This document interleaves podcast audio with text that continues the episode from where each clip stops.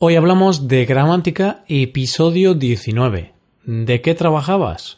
Más usos del imperfecto.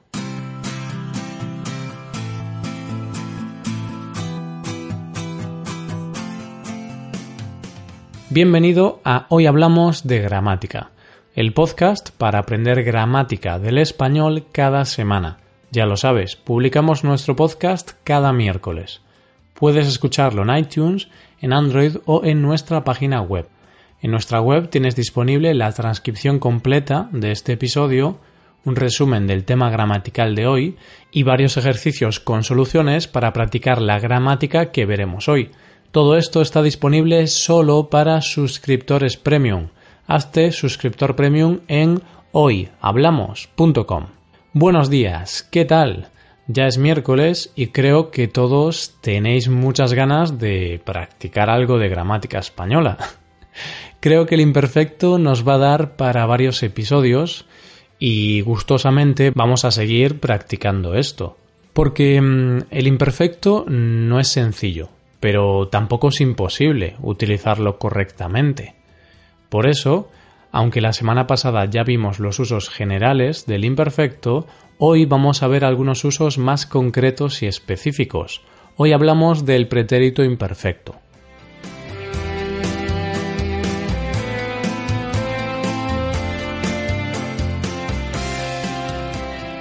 Ay, el imperfecto.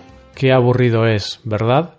En otros idiomas no existe y siempre es complicado saber cuándo usarlo y cuándo no. El imperfecto es como las personas, es imperfecto. Entonces hay que perdonarlo. Pero bueno, vamos a ser positivos, vamos a ser optimistas. Reconozco que no es súper fácil dominarlo, pero no es imposible. Muchos estudiantes míos dominan el imperfecto casi como nativos ya. Por supuesto, el camino hasta ahí no ha sido sencillo, pero no todo en esta vida es fácil. A veces hay que sufrir un poco para conseguir cosas, pero cuando las conseguimos, somos muy felices. Por eso tú, querido oyente, si vas poco a poco, estudias cada día y haces ejercicios, al final también acabarás dominando el imperfecto. Como dice el dicho, Roma no se construyó en un día, pues el imperfecto tampoco se aprende en un día. Tenlo claro. Todo lo bueno lleva bastante tiempo. Así que con este breve discurso motivacional comenzamos el episodio sobre otros usos del imperfecto. Aunque la semana pasada dije que hoy íbamos a hablar de la diferencia entre imperfecto e indefinido, he preferido dejar ese tema para la semana que viene. ¿Por qué? Pues porque la semana pasada vimos los usos generales y más comunes del imperfecto pero hoy quiero explicarte algunos usos menos comunes y más específicos que deberíamos conocer. La semana pasada vimos los usos principales, que son para hablar de cosas que se repetían en pasado, de cosas que eran un hábito o que eran una rutina. Otro uso más sería para hablar de lo que hacíamos en una etapa de nuestra vida, de una época concreta, y por último, te expliqué que si queremos describir personas, cosas o animales en el pasado, también tenemos que usar imperfecto. Ahora vamos con otros usos menos habituales, pero de vez en cuando te encontrarás con ellos. El imperfecto se usa como fórmula de cortesía. Para ser amables y educados podemos usar el imperfecto. Imagina que estás en un establecimiento y quieres pedir algo. Pues puedes decir Quería una Coca-Cola. También un camarero, si es muy formal, te podría preguntar ¿Qué deseaba el señor? Cuando tenemos la intención de hacer algo en el futuro, pero esta acción es interrumpida, también podemos usar el imperfecto. Por ejemplo, si estás en tu trabajo, es la hora de salir y empiezas a recoger para marcharte a tu casa, pero viene un compañero de trabajo y te dice que tienes que hacer algo. Tú le dices yo ya me iba, mañana lo hago. Como tenías la intención de irte, pero has sido interrumpido, puedes usar el imperfecto. Aquí la hemos usado en situaciones en el presente, pero esta forma también se puede usar cuando hablamos de una situación ocurrida en el pasado. El año pasado iba a graduarme en la universidad, pero al final suspendí y no me gradué. En acciones que se interrumpen en el pasado usamos el imperfecto. Puede ser con el imperfecto normal o con el imperfecto progresivo, que algunos también lo conoceréis como el pasado continuo. Por ejemplo, estaba estudiando, pero vino mi amigo y me interrumpió. Aquí la acción de estudiar, que se estaba realizando de forma continuada, fue interrumpida por mi amigo. Por eso se usa el pretérito imperfecto. Si la acción no hubiera sido interrumpida, usaríamos el indefinido. Estuve estudiando y vino mi amigo. En este caso, acabé de estudiar y después vino mi amigo.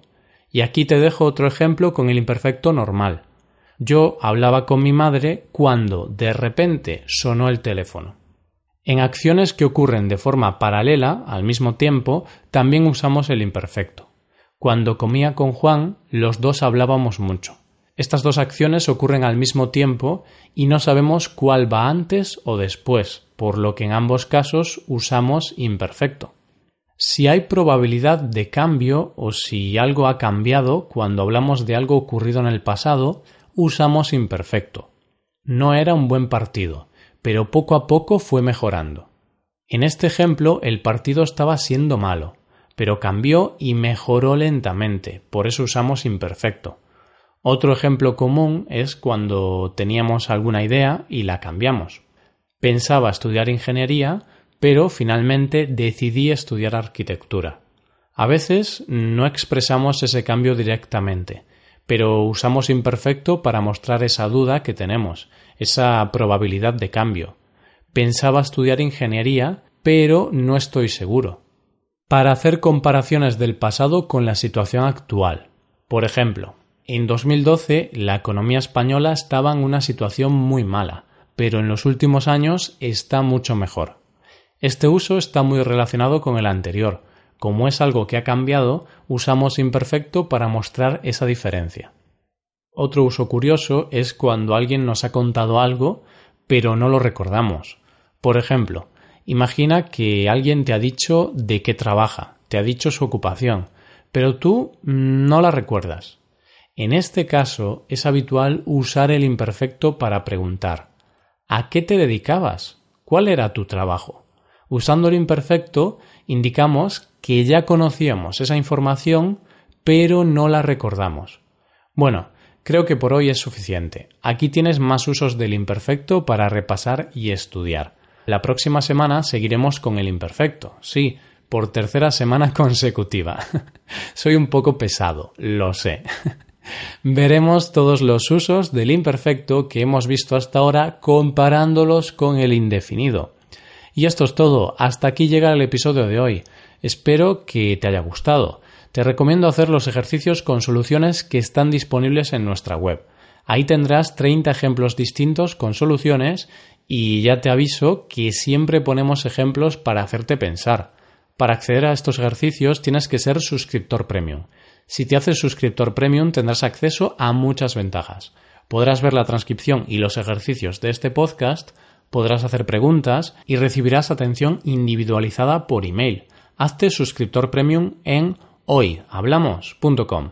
Y aquí acabamos. Muchas gracias por escucharnos. Te recuerdo que este es un podcast de nueva creación. ¿Qué te parece? ¿Te gusta? Si te gusta este podcast, déjanos una valoración de 5 estrellas en iTunes. Pasa un buen día. Hasta la próxima.